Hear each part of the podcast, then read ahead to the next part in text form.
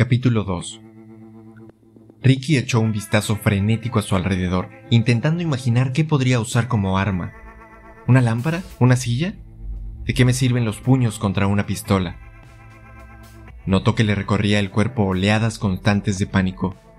Fantasía. ¡Corre! ¡Escóndete! ¡Huye! Inspiró hondo para intentar centrarse. Realidad. No puedes correr más que una bala. Tarik te enseñó eso. Necesitó una considerable fuerza de voluntad para dominar su miedo, conservar cierta compostura y acercarse despacio a su lado del escritorio para ocupar su silla. Quería contraatacar, aunque no sabía muy bien cómo. El señor R pareció leerle los pensamientos.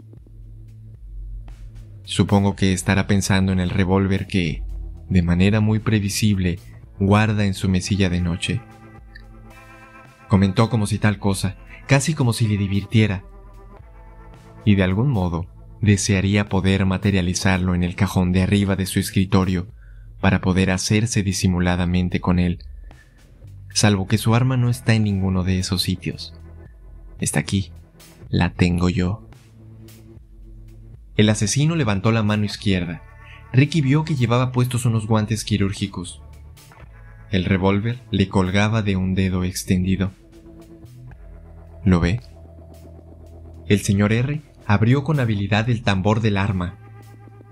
Dejó caer las seis balas al suelo y éstas cayeron sobre la gruesa alfombra oriental que lo cubría sin hacer el menor ruido. Entonces se agachó y recogió una. La introdujo en el Magnum 357. Cerró de golpe el tambor con un movimiento de la muñeca y lo hizo girar. Tal vez podríamos jugar, doctor. Ya sabe que me gustan los juegos. ¿La ruleta rusa, quizá? Usted y yo. Levantó el percutor y apuntó con el revólver a Ricky. ¿Debería disparar? ¿Cuánta confianza tiene, doctor? Ricky permaneció inmóvil. ¿No es la vida entera una ruleta rusa? Dijo el asesino con una sonrisa. Luego dejó el revólver y cogió su semiautomática con ambas manos para apuntar directamente al pecho de Ricky. ¿Para qué crees que servirá matarme? ¿Para desquitarte? soltó Ricky. Miró fijamente la pistola e intentó recordarse a sí mismo que ya se había enfrentado antes con un arma parecida en las mismas manos y había salido vivo de aquella confrontación. Una vez me dio por muerto, comentó el asesino, que se levantó del diván y se dirigió hacia el sillón de cuero que estaba situado delante del escritorio. Ricky observó que no podía decirse que el asesino cojeara, pero sí que parecía casi achispado. Recuperó su tono experto de psicoanalista, firme, sin temor, sin arrepentimientos, sin críticas. Era como si lo hubiera encontrado bajo una piedra en lo más profundo de su interior. Creo que tendrías que ser mucho más preciso, indicó. Llamé a una ambulancia, describí de manera apropiada tus heridas, le di tu localización exacta y después, como no podía hacer nada más, te dejé con una oportunidad realista de sobrevivir. Una oportunidad que, al parecer, aprovechaste. Una pequeña oportunidad, dijo el señor R negando con la cabeza. Pero evidentemente lo bastante grande, replicó Ricky tras inspirar. De acuerdo, lo reconozco, dijo el señor R con una sonora carcajada. Creí que habíamos terminado, prosiguió Ricky. Era el acuerdo. Tú intentaste matarme, yo intenté matarte. Tú viviste gracias a mí. Tu hermano y tu hermana también salieron con vida. Todo ello en un equilibrio práctico como si pulsáramos la tecla de reinicio. Yo podía volver a mi práctica profesional, tú podías seguir asesinando o lo que quisieras hacer. Tú seguiste tu camino, yo seguí el mío. Nuestro pasado compartido ya estaba resuelto. Creo que no, Ricky, respondió el señor R con frialdad y un cambio brusco de tono y altuteo. Ambos fallecimos la última vez que nos vimos, solo que tú no te diste cuenta de ello. ¿Es eso cierto? pensó Ricky, alterado por el asesino. de repente visualizó cómo enfocaba su aislamiento, la soledad. ¿Me he estado escondiendo? Sí. La afirmación del señor R lo traspasó con la misma peligrosidad que una bala. Pero ese era mi antiguo yo, no mi nuevo yo. Mi nuevo yo merece vivir. Quiso gritar. No lo hizo. Parecía atrapado entre era y podría ser. Permanecía sentado, inmóvil, rígido. Notó cómo todos los músculos del cuerpo se le tensaban y agarrotaban. Esperaba que el semblante no le hubiera palidecido y que las manos no le temblaran. Se quedó mirando al asesino. El señor R parecía haber envejecido más de cinco años. El gris le salpicaba las sienes, le habían salido patas de gallo y se movía con vacilación, como un anciano aquejado de un dolor constante.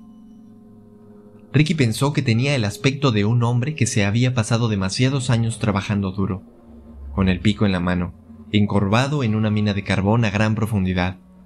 Lo único que le faltaba era la letal tos de enfermedad del pulmón negro. Intentó detectar rabia, ira. Buscó en cada arruga de su cara los absolutos definidos por el arma que sostenía. Quería encontrar alternativas al asesinato, pero éstas parecían escondidas entre las sombras que cruzaban el rostro del asesino. ¿Eso es lo que pretendes? Preguntó con frialdad. ¿Crees que puedes matarme y de algún modo irte de rositas? He hecho lo mismo muchas veces, afirmó el señor R. ¿Por qué crees que no podría volver a hacerlo?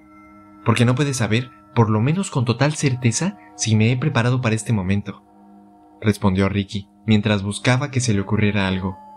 A lo mejor he estado esperando cada día tu llegada. ¿Qué medidas pude haber tomado? Algunas fáciles, como una carta en los archivos de algún abogado con fotografías, documentos y todo lo necesario para culparte a ti y a tus hermanos, cerrada con la indicación en el caso de mi asesinato. O quizá haya instalado un circuito cerrado de cámaras que graba todo lo que ocurre en esta habitación. Tal vez haya pulsado ya una alarma silenciosa y la policía esté en camino. ¿Crees que puedo haber pasado los últimos cinco años formándome para matar y entonces esté, a pesar de las apariencias, totalmente preparado para el encuentro? Muchos quizá, y tal vez en lo que sugieres, Ricky. Replicó con seguridad. No, doctor, dijo con una sonrisita y encogiéndose de hombros, añadió. No creo que hayas hecho nada de eso. Por más inteligente que seas, y yo no creo que lo seas tanto, no me imagino que te hayas preparado para este momento.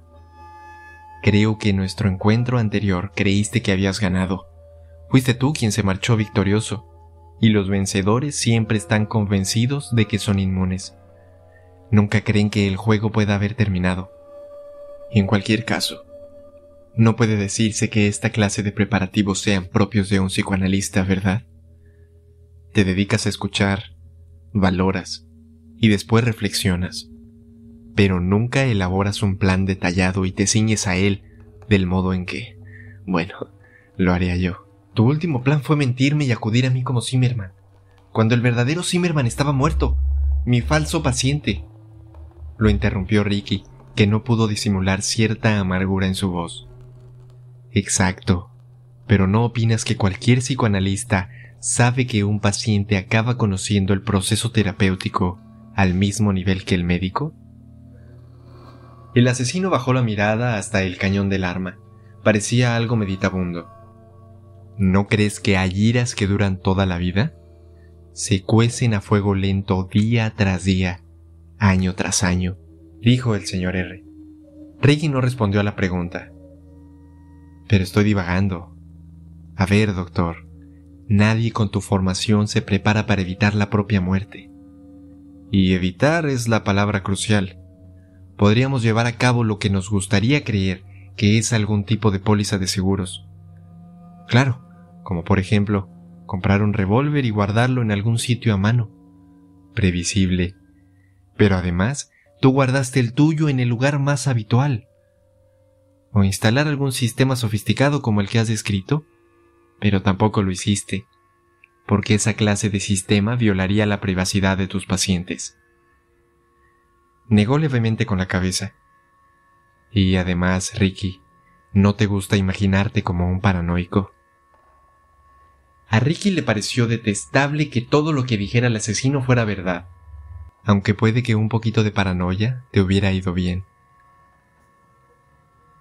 El señor R aguardó una réplica que no iba a llegar. ¿No tienes nada que decir, doctor? Pues permíteme que te diga que son unos preparativos muy pobres para mantenerse con vida, prosiguió el señor R. Parecen los botes salvavidas de un crucero. Podrían resultar de ayuda en una tormenta, pero tal vez podrían ser tan bien como los del Titanic, totalmente insuficientes.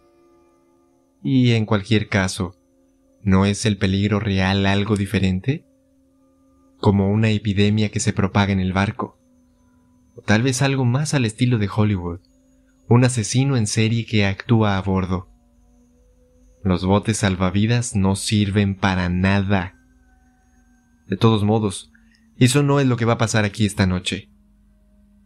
Se detuvo y observó el rostro de Ricky. ¿O no es exactamente lo que está pasando aquí esta noche? Ricky se revolvió en su asiento. Bueno, entonces, ¿qué es lo que está pasando aquí esta noche? ¿Ves lo que esta arma lleva incorporado, Ricky? Ya se había dado cuenta. Una prolongación tubular negra enroscada al cañón, familiar para cualquiera que haya ido alguna vez al cine o haya visto una serie policíaca en televisión. Un silenciador, respondió. Convierte un sonoro bang en un suave pff, dijo el asesino tras asentir con la cabeza.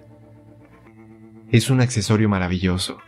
No impide la muerte que pretende causar el arma, pero cambia la naturaleza de todo durante una fracción de segundo. Al disminuir el ruido, crea una oportunidad. Reduce una parte de esta relación el sonido de tu muerte queda alterado. Es ilegal tener un arma que lleve uno incorporado, ¿sabe, Ricky? Siempre he pensado que esto no tiene sentido. Quiero decir lo siguiente. Puedes entrar en una armería, quizá rellenar algún formulario y salir con un arma letal, pero el accesorio que cambia el ruido lo convierte en delito.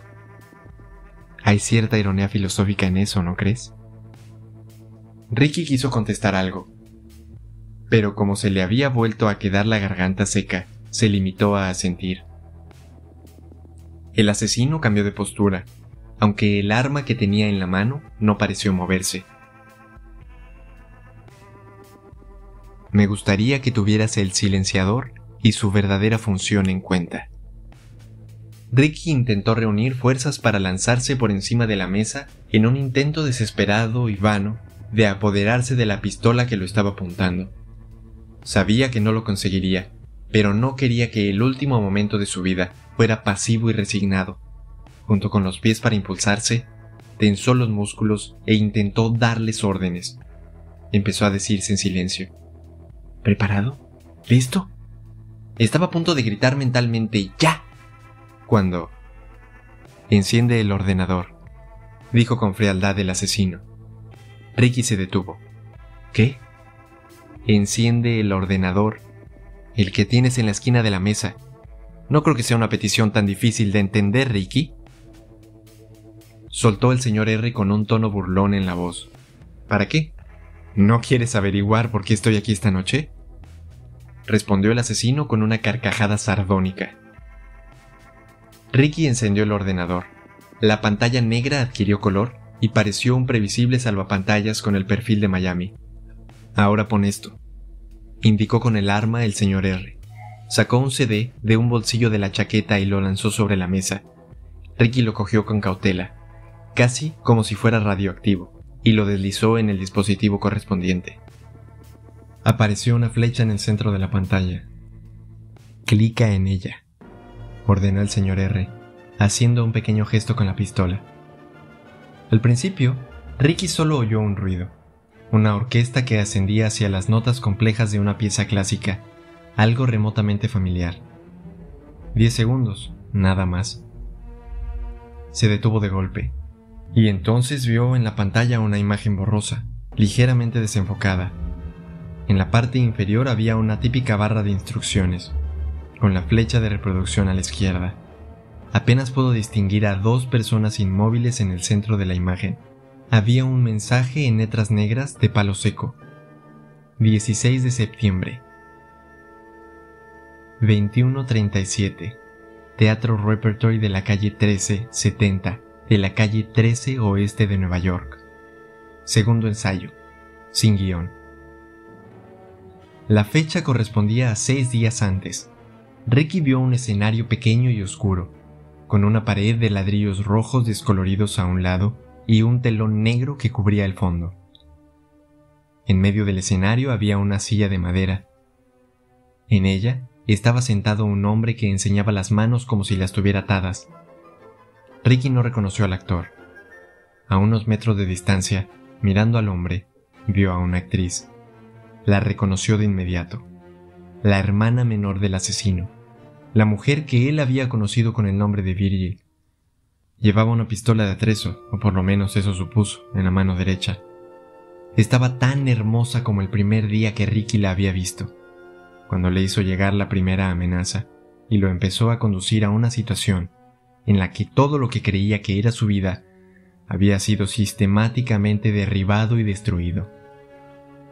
Verla en la pantalla lo embargó de emociones diversas. Aunque parecía extraño, culpaba a Virgil de lo que iba a ocurrir incluso más que a su hermano mayor, el asesino que supuestamente esa misma noche iba a matarlo de un tiro. Sintió una rabia inconexa y contradictoria, como si pudiera alargar la mano hacia el ordenador y agarrarla del cuello, pero sin saber qué haría una vez que la tuviera sujeta. Se volvió hacia el señor R. Solo nos falta tu hermano, el abogado que se hace llamar Merlín. Sí, coincidió el asesino. Pero no hemos terminado. Reproduce la escena.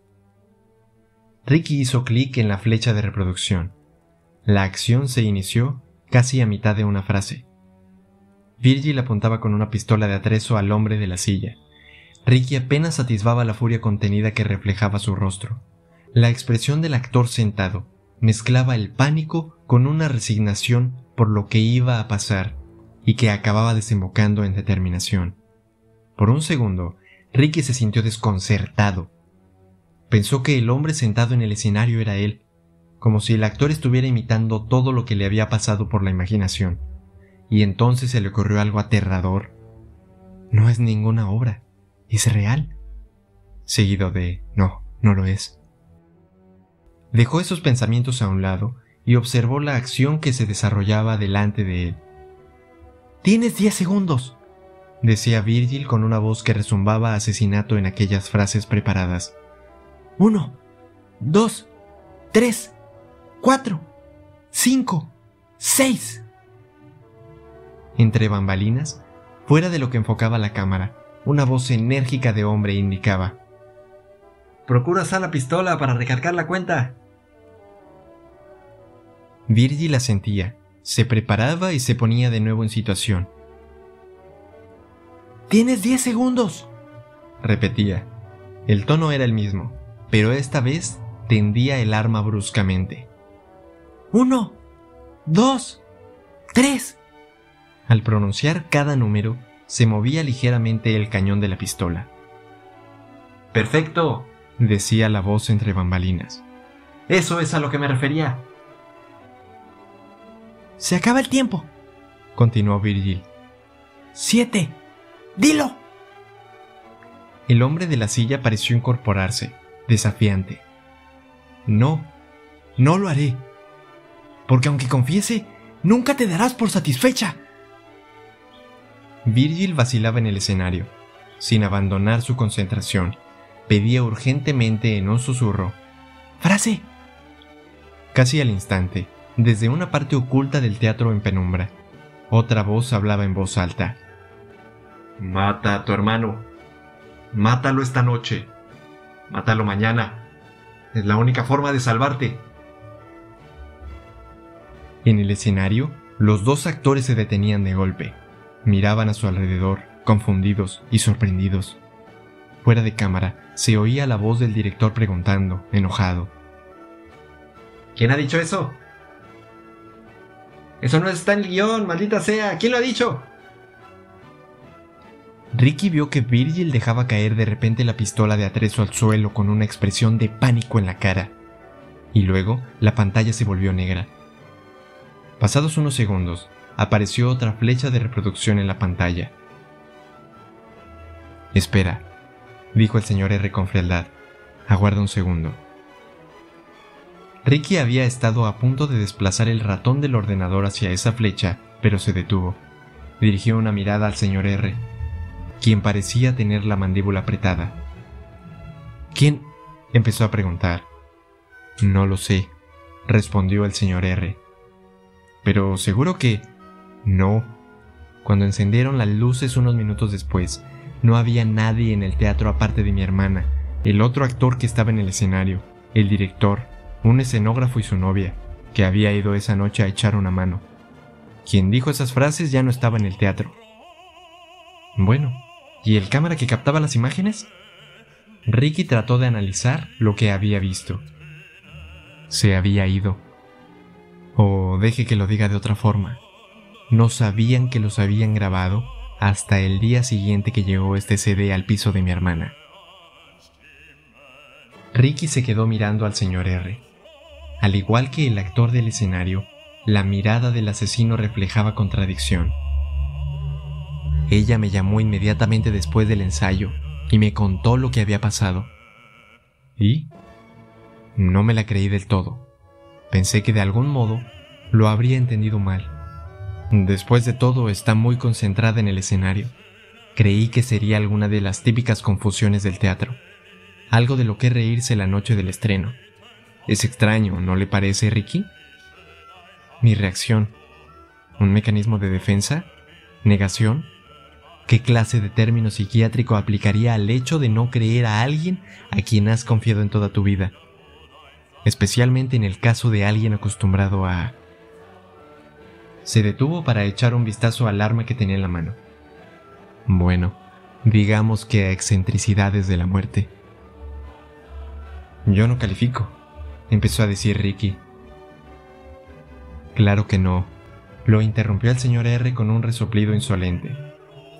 Ricky se mantiene al margen. Ahora dele a esa nueva flecha de reproducción.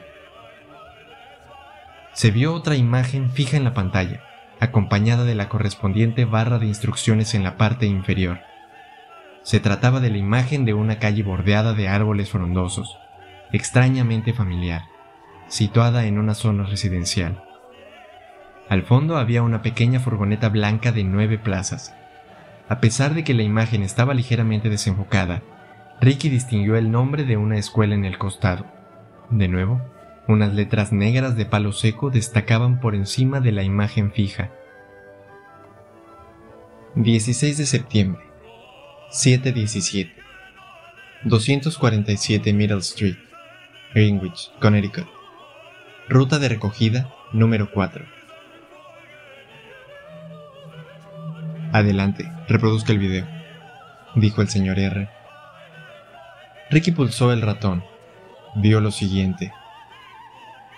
Un niño de 10 años, vestido con unos pantalones de camuflaje y una camisa azul claro, salía dando saltos de la puerta principal de una gran casa de estilo Tudor muy bien cuidada, justo cuando la furgoneta se detenía en un stop de la calle adyacente. Saludaba un momento con la mano a alguien que estaba dentro de la casa y corría entusiasmado hacia el vehículo que lo esperaba. La puerta de la furgoneta se abría y se vislumbraba a otros chavales en su interior, antes de que el niño se sentara y desapareciera de la vista. En la pantalla aparecieron estas palabras. Mark, hijo, no pierdas el autobús. La pantalla fundió a negro. Sonó música por los altavoces del ordenador mientras la pantalla permanecía en negro. Una orquesta cobró ímpetu. Era la continuación de lo que había sonado antes. Siguió ingresando un momento hasta detenerse de golpe. Diez segundos más, nada más. Otra imagen fija en la pantalla. La fachada de la misma casa. Las mismas letras negras de palo seco. 16 de septiembre, 7.22, 247 Middle Street, Greenwich, Connecticut. La misma flecha de reproducción. El señor R hizo un gesto con su pistola. El video mostraba la puerta una fracción de segundo. Acto seguido, una atractiva mujer morena, vestida con unos pantalones de marca y una blusa de seda, salía con una chiquilla de la misma edad que el niño de la imagen anterior. La niña llevaba unos vaqueros y una camiseta escarlata, y andaba prácticamente a brincos, llena de entusiasmo.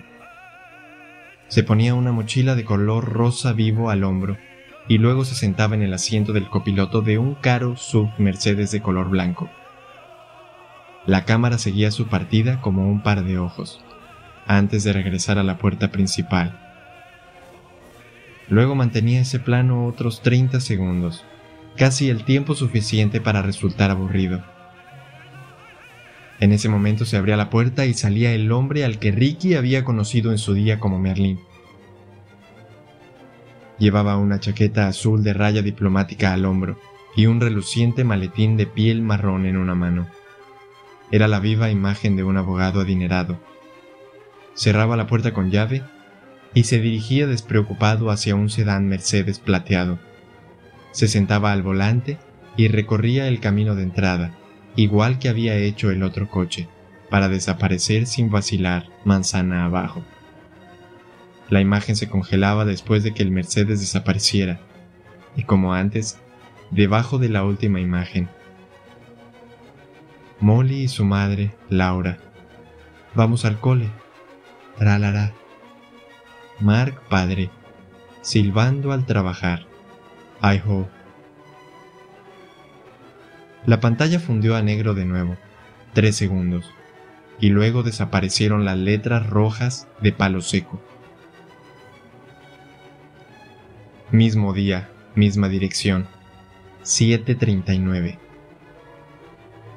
Estas letras permanecieron en pantalla un momento, antes de convertirse en una imagen del reloj digital de un horno que marcaba la misma hora.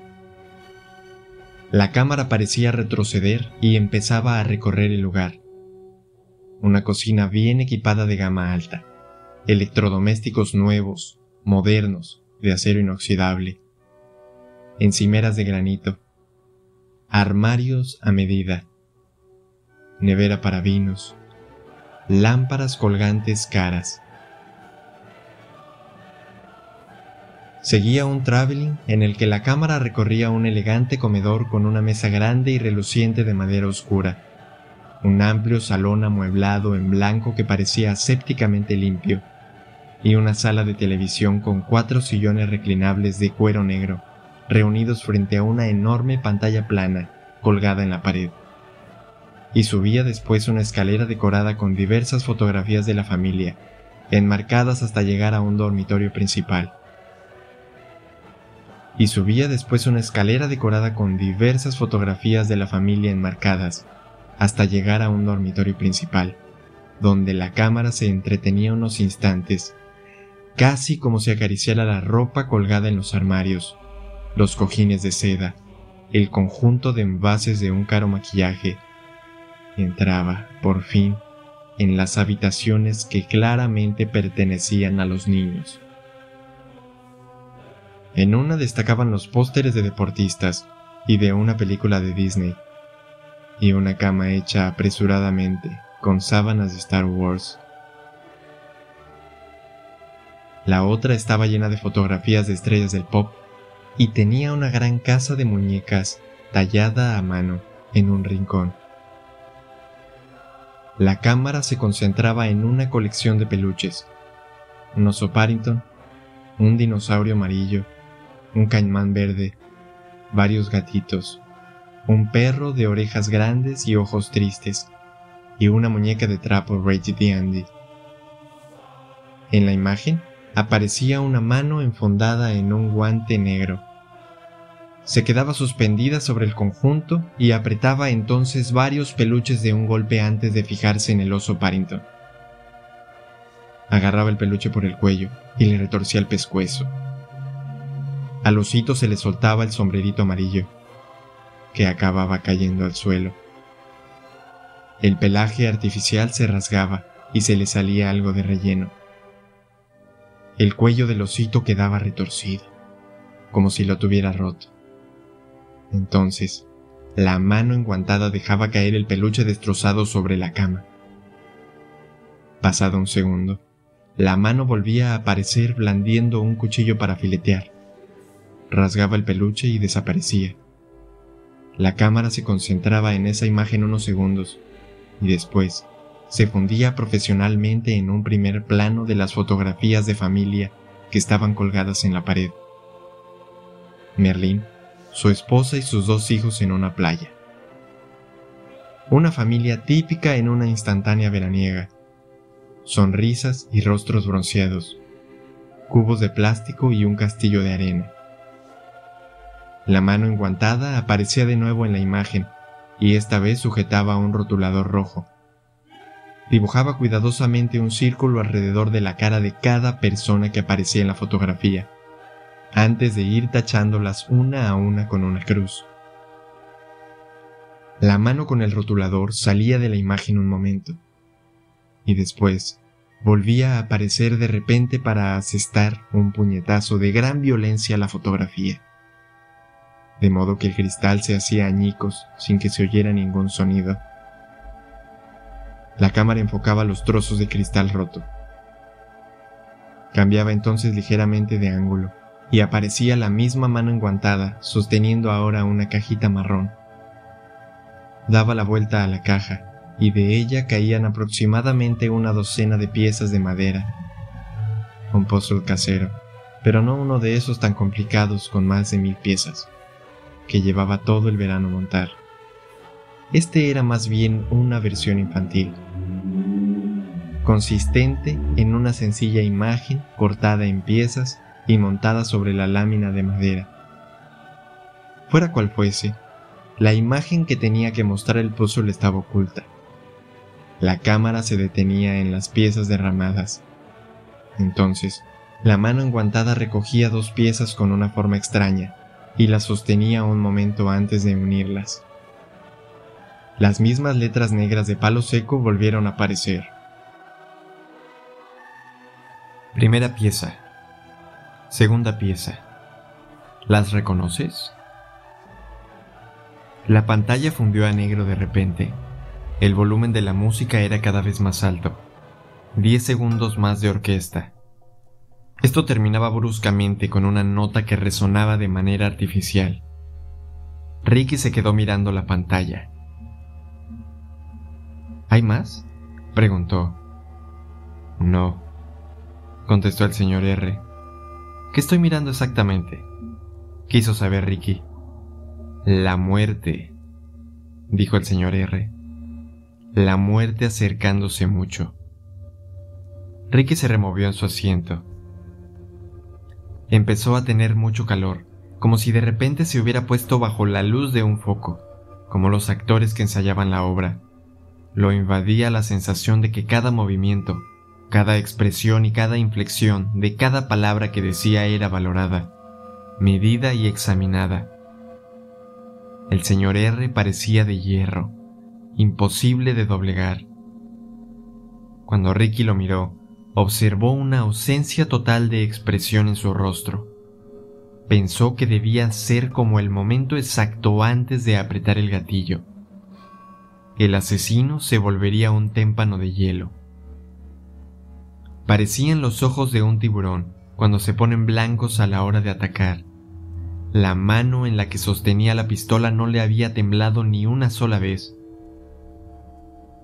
la música. Preguntó el señor R. ¿No la ha reconocido? No. Schubert. ¿Y qué me dices del fragmento de la obra de teatro? ¿Ha reconocido esa parte del diálogo? ¿El decorado, tal vez? Algo moderno. Sí, y bastante famoso. Te doy una pista. Venganza. El señor R entornó los ojos. Tu cultura es terriblemente escasa, Ricky. En otros labios, esto podría haber sido el preludio de una broma. Ricky estaba sumando y restando mentalmente a toda velocidad, como si fuera una especie de abaco barajando las cifras que acompañan a su posible asesinato. En el lado positivo, vivo. En el lado negativo, muero. El hombre que tenía delante era un asesino, un sociópata, perfectamente capaz de hacerle ver toda una actuación, simplemente para juzgar cuál era su reacción el segundo antes de apretar el gatillo. El señor R era un hombre que no necesitaba explicaciones para sus actos. Era un hombre de ejecución, tanto literal como figuradamente. De niño, lo había convertido cuidadosamente en una máquina asesina, un experto en ese campo. En concreto, el hombre que había formado a Ricky en el psicoanálisis y había sido su mentor. La única satisfacción real del señor R consistía en disfrutar de la perversa relación entre quien administraba la muerte y quien la recibía. En ese simposio el señor R tenía un máster. Araña, mosca, telaraña. Observó al señor R, un hombre a quien le encanta la venganza y la muerte Inspiró hondo. Eso no es del todo cierto, se recordó Ricky. También quiere profundamente a sus hermanos menores y hará cualquier cosa por ellos. Ellos son las únicas fuerzas que lo unen al mundo real y que dan algún significado a sus actos. Por ellos no hay límites. No es un autómata. Es un sociópata con la pizca más pequeña posible de humanidad pero puede que ahora mismo esta sea la más importante. Muy bien, prosiguió el señor R, todavía frío, todavía peligroso, un hombre que podía decantar al instante su rabia interior hacia cualquiera de sus dos extremos.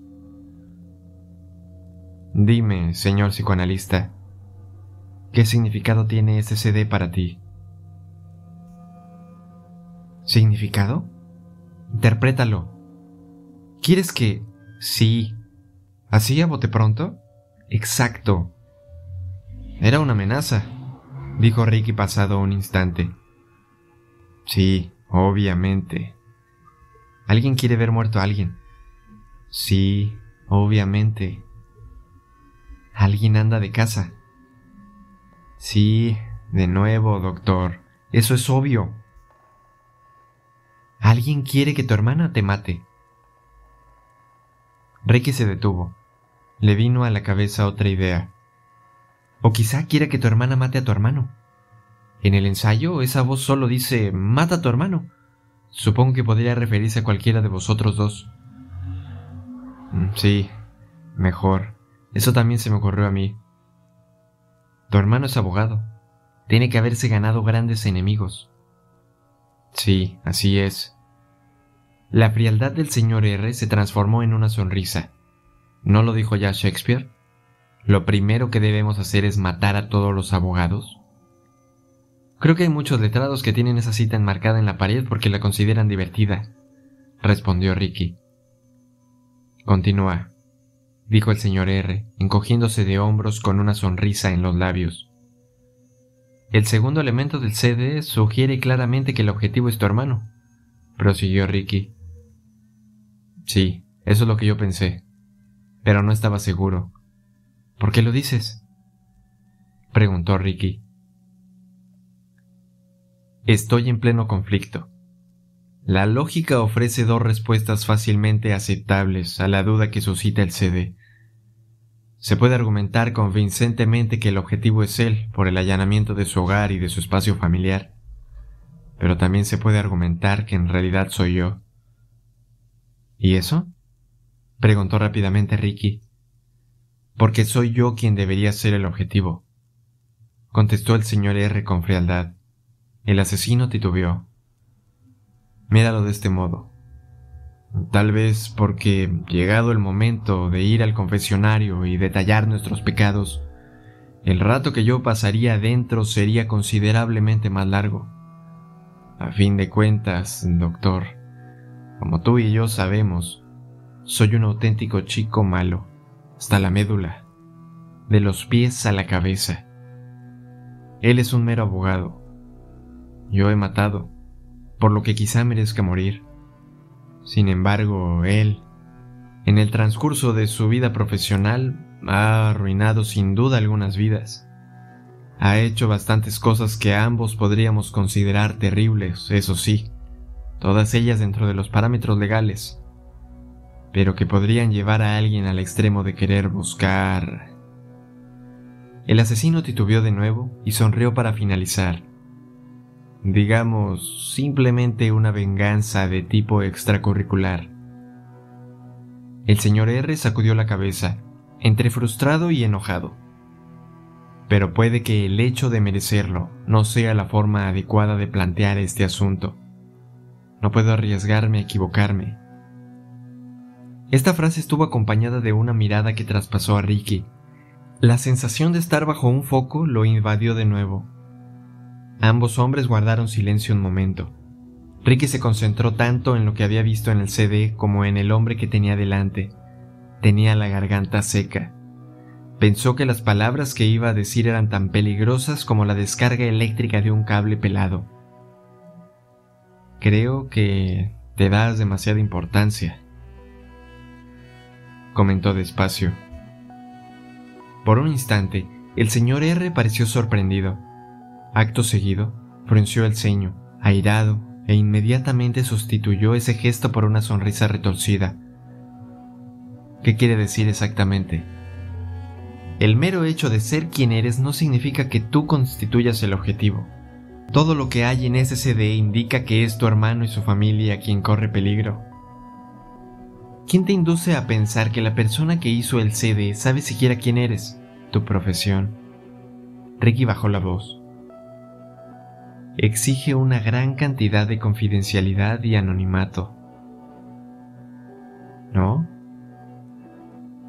Sí, es cierto. El señor R habló casi como si se disculpara. Mata a tu hermano. Sálvate. Creo que eso está claro, dijo Ricky. Luego se detuvo y empezó a dar vueltas a esa amenaza en la cabeza. Sí, dijo el señor R tras asimilar, al parecer, sus palabras. Supongo que tiene razón. Un asesino siempre cree que en el fondo todo tiene que ver con el asesinato. Me pregunto si será consciente de lo que soy capaz. No mucha gente lo sabe, doctor. Si es así, bueno, el problema es uno. Si no, se trata de otro problema diferente. Así que, ¿puede responder esa pregunta por mí? No, contestó Ricky, aún no pero comprendo tu dilema.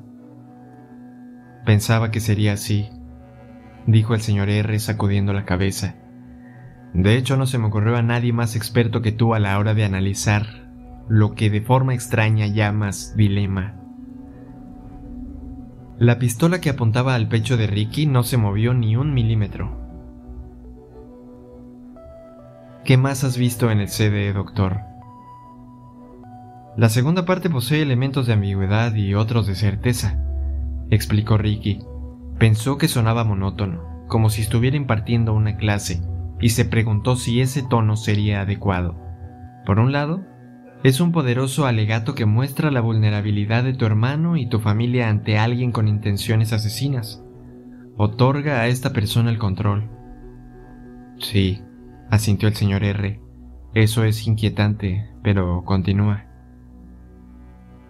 Tendría que estudiarlo más, pero... empezó a decir Ricky. Por favor, doctor. Lo interrumpió el señor R con un gesto del arma que cortaba en seco el evidente pretexto de Ricky para ganar tiempo. El oso Parrington. La imagen de las vacaciones en familia. Añadió apresuradamente Ricky. ¿Qué opinas de ello? La mujer y los hijos. Gemelos, ¿verdad? Bueno. Eso sugiere que también son posibles objetivos, creo. Es algo contradictorio. Dice, mata a tu hermano. Pero si él fuera el único objetivo potencial, ¿por qué concentrarse en todos los miembros de su familia? ¿También están ellos en peligro? Sí, diría que sí, respondió el señor R. Son un punto débil en todo este asunto. Es difícil mantener a salvo a niños inocentes, ¿verdad? Es difícil mantener a salvo a nadie, pensó Ricky. Pero al final siempre hay riesgos, como caminar por una calle del Distrito 9 de Nueva Orleans a altas horas de la noche. ¿Crees, doctor, según tu opinión como psiquiatra, por supuesto, que yo podría soportar el impacto de que uno de mis dos sobrinos muriera asesinado? ¿O de que mataran a uno de mis dos hermanos sin que yo, a pesar de todo lo que soy capaz, pudiera impedirlo? Ricky reflexionó un momento. Era una afirmación dicha con una mezcla tóxica de amargura y de furia, expresada en forma de un par de preguntas. Fue consciente de que esta era más o menos la amenaza a la que él se había enfrentado hacía cinco años. Era una ironía que no le pareció prudente mencionar en voz alta. El reloj de la cocina, el del horno, Enfocó la cámara en ellos para mostrar la facilidad con la que podía sortear el sistema de alarma que tu hermano tenga en casa, por sofisticado que sea.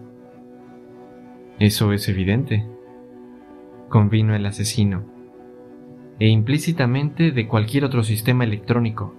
Sí, estoy de acuerdo. Las tomas exteriores de la mañana indican claramente que conoce los horarios diarios de la familia. Intenta decirme algo que no sepa, doctor. Ricky notó que se le entremezclaban las ideas. Trató de encontrar algo a lo que aferrarse. El experto en asesinatos quería respuestas de un experto en emociones. El recorrido por la casa de tu hermano, eso creaba intimidad, ¿verdad? Otra vez, sí, muy personal, ¿no te parece, doctor? Ricky asintió. Se dijo a sí mismo que debía medir cuidadosamente sus palabras. La imagen del oso Parrington era muy potente. Transmitía una rabia profundamente arraigada, no algo inmediato, sino algo que existe desde hace mucho tiempo. Conozco esa clase de rabia. Soltó el señor R con dureza, asintiendo. Sí, sigue, por favor. El hombre tras la cámara podría haber destruido la habitación, o acuchillado la cama de tu hermano, o rasgado algunas de las prendas de vestir, o toqueteado sugerentemente la ropa interior de su mujer, quizá incluso haberse masturbado usando una de sus medias. Eso habría captado tu atención. Pero no hizo ninguna de esas cosas. Eligió destripar el peluche de la niña. En cierto sentido, es una elección más aterradora. ¿Acaso trata de una rabia al borde incluso de la psicosis? Quizá, pero lo dudo. La psicosis es enemiga de una planificación meticulosa, explicó Ricky. Pero hay dos momentos claros en la que esta persona perdió el control. El del oso Parrington y evidentemente después de tachar con unas cruces las caras de tu hermano y de su familia no pudo contenerse. Además, tuvo que romper el cristal. Es la personificación de una rabia apenas contenida. Hablaba como si estuviera dando una conferencia en la sesión clínica de un hospital. No tenía la menor duda de que el señor R comprendía de manera innata lo que él estaba diciendo.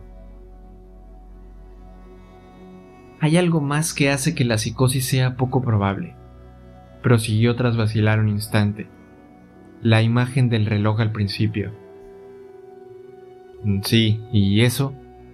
Bueno, no se vuelve a reloj, por lo que no sabemos cuánto rato estuvo en persona en casa de tu hermano, ni si había estado en ella antes, y de ese modo sabía qué imágenes quería captar.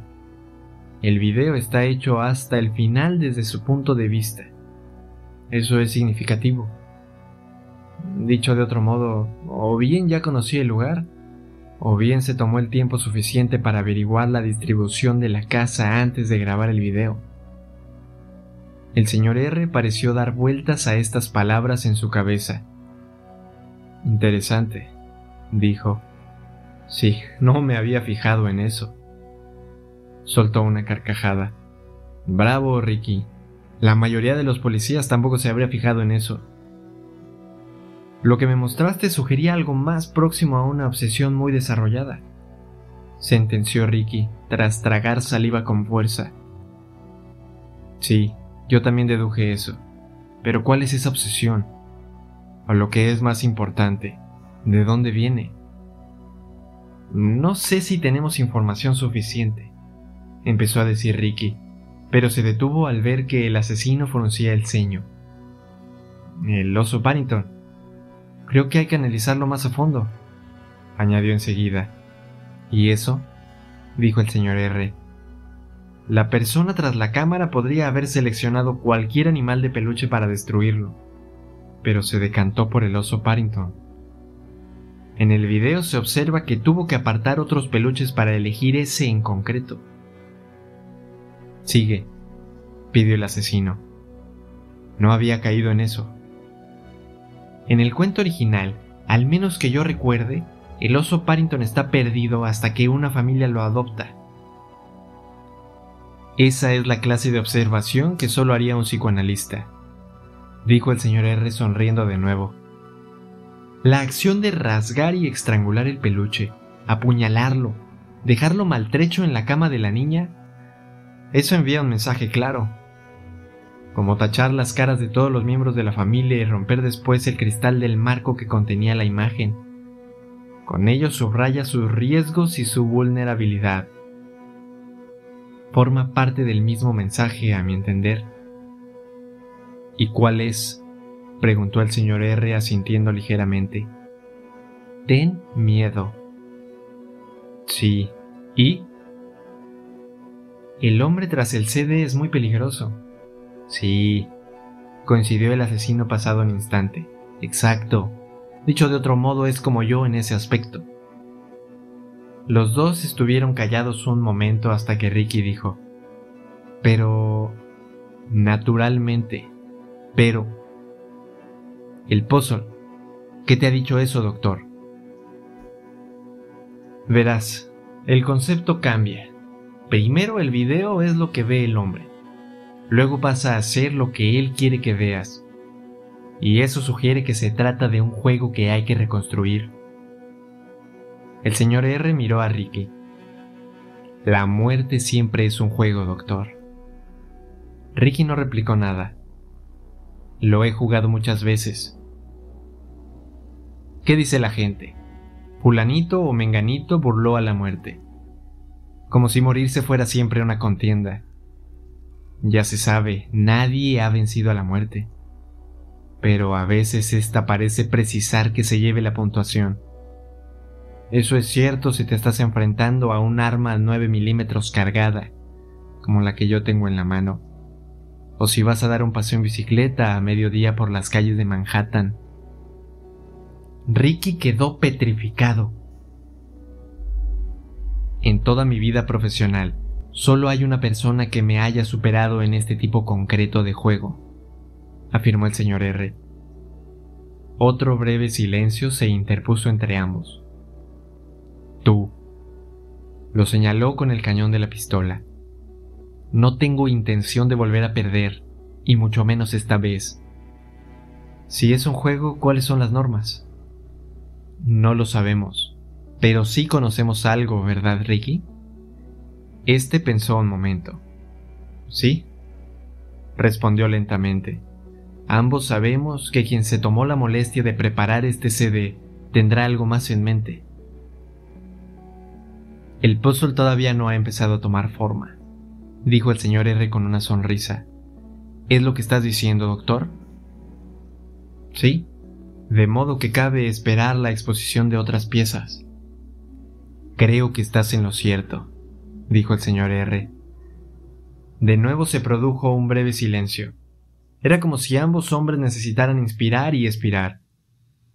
Pasado un instante, Ricky habló. La ronquera se había apoderado finalmente de su voz y tuvo que gruñir su pregunta. ¿Qué quieres de mí? Hombre, doctor, quiero lo mismo que cualquiera que se sienta en este sillón o se tumba en ese diván. Quiero su ayuda. Esta vez, el silencio envolvió a ambos hombres como una soga. ¿Qué clase de ayuda? La que decidas que necesito, contestó el señor R. Ricky señaló la pistola que el asesino tenía en la mano.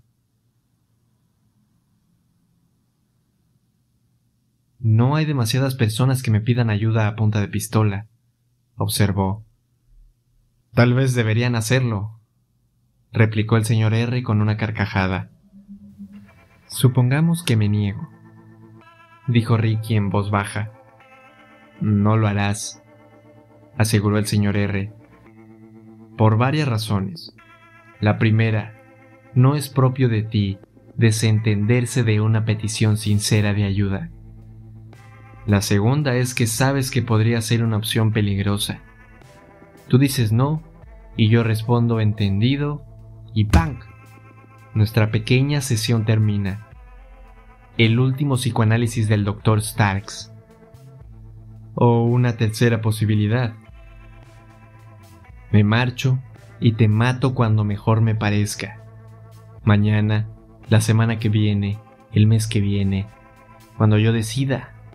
Nunca sabrás cuándo puedo surgir de las sombras y ¡bang! Con cada paso que des a continuación te preguntarás, ¿y si... ¿Y por qué no lo hice? El señor R se levantó. Por primera vez había bajado el arma. Ahí va otra razón por la que vas a ayudarme, doctor. ¿Cuál? Haces esto por mí y nuestra relación termina de verdad. Tú sigues tu camino y yo el mío. Mis hermanos también siguen el suyo. Todas las cuentas quedan finalmente saldadas por completo. Una oferta atractiva, ¿no te parece, doctor? No tendrás que preguntarte nunca más cuándo podría presentarme con malas intenciones. Se quedó mirando a Ricky como si examinara su reacción. Este es el trato, doctor. Es bueno. Tendrías que aceptarlo con entusiasmo. Ricky se sentía como si tuviera todos los músculos del cuerpo clavados. Tomaré tu silencio como un sí, dijo el asesino. Te dejo, añadió, señalando el CD. Haz tus deberes. Estaremos en contacto. ¿Cuándo? pudo soltar por fin Ricky. Cuando yo lo decida. ¿Cómo?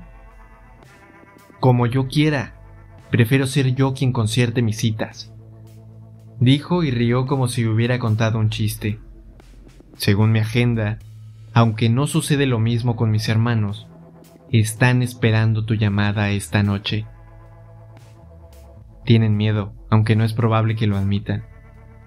Se sacó un papelito del bolsillo, en él había un número de teléfono impreso. Lo dejó caer sobre la mesa.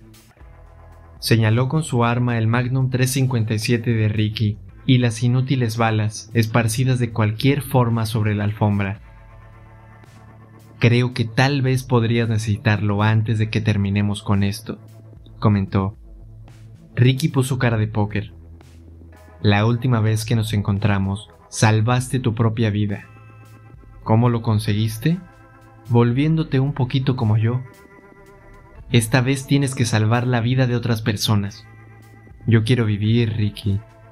Pero por encima de eso, quiero que mis hermanos vivan, sanos y salvos. ¿Cómo era el típico final de los cuentos? Sonrió. Como cualquier Rompalstinskin diría. Fueron felices y comieron perdices. Eso es lo que quiero. Así que tal vez vas a salvar sus vidas y naturalmente también es posible que nos salves a todos nosotros.